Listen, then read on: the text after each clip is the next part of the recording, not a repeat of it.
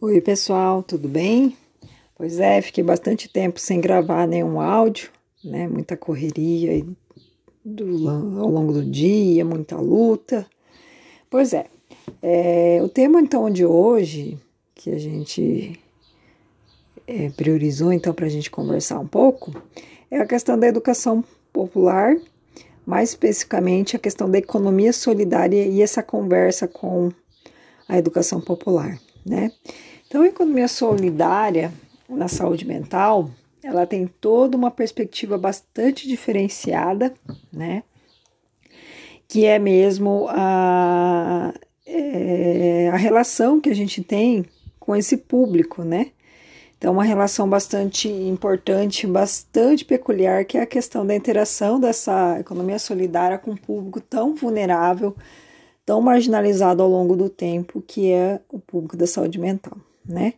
Aí a gente está relacionando aquelas pessoas em sofrimento grave, as pessoas que têm algum transtorno psíquico, é, aquelas pessoas que têm um sofrimento psíquico, psíquico intenso, é, decorrente de, de várias questões, decorrente do uso de álcool e outras drogas, né? Então, é, especificamente, a questão da economia solidária é muito importante, assim, para a consolidação da reabilitação psicossocial desse usuário, né? Então, não dá para a gente falar de reabilitação sem falar de geração de trabalho e renda. E esse eixo deveria ser norteador do cuidado, inclusive, né? Porque todo mundo precisa estar de alguma forma inserido em processos de, de geração de trabalho e renda, né? Todo mundo precisa ter seu dinheiro para poder conseguir ter sustento, sua autoestima, poder comprar aquilo que, que necessita, aquilo que precisa para se alimentar adequadamente, para ter segurança alimentar, para ter segurança emocional.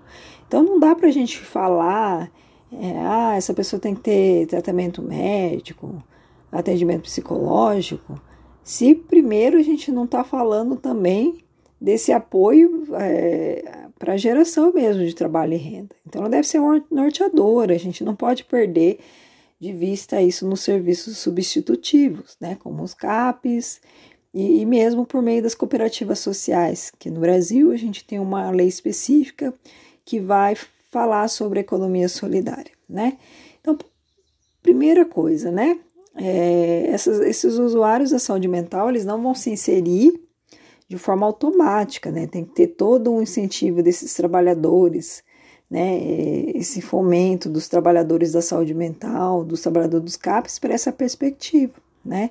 Então tem que ter, não necessariamente ser desenvolvido no CAPS, porque no CAPS tem que ter esse foco mais terapêutico, mais lúdico, mas que o CAPS faça ponte com a geração de trabalho e renda, né? Que ela procure nos municípios a possibilidade de lugares que façam esse fomento, que incubem os projetos de economia solidária.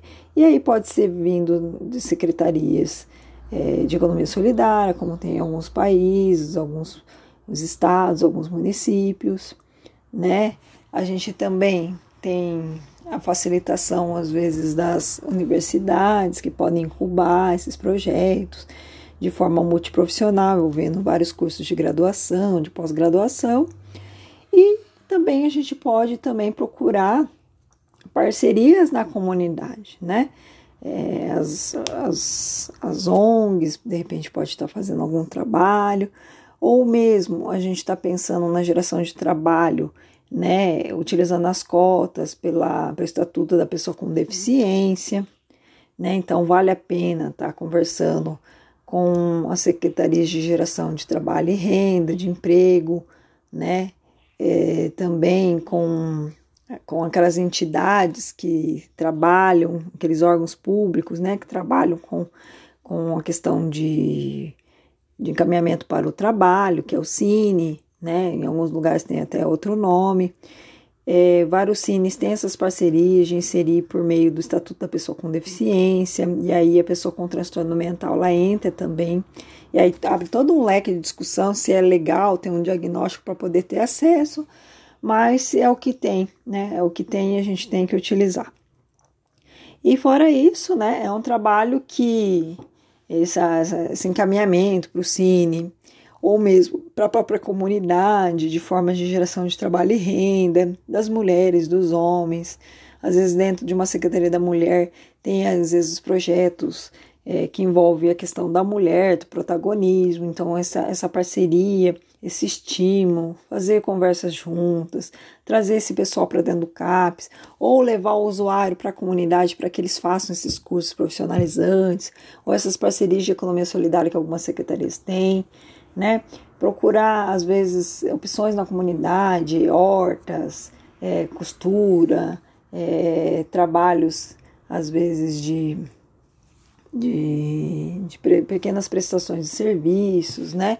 Então, é uma possibilidade real e que às vezes está ali na nossa comunidade, por isso que é importante a gente sair dos CAPs, desencapsular e conhecer a rede, e que tá às vezes na nossa frente a gente acaba não enxergando por não por estar tão enraizado, né, tão socado ali no chão do, do serviço, né? A gente precisa começar a conhecer melhor a rede para falar da economia solidária, né? Para trazer a economia solidária como uma perspectiva. E aí, isso tem que estar tá no horizonte, tem que ter acompanhamento do público, né? Tem que ter acompanhamento da equipe mas isso seria, eu vou falar no próximo episódio, que é o episódio 2 de Economia Solidária, que a gente vai discutir um pouco das particularidades da questão é, desse público tão vulnerável.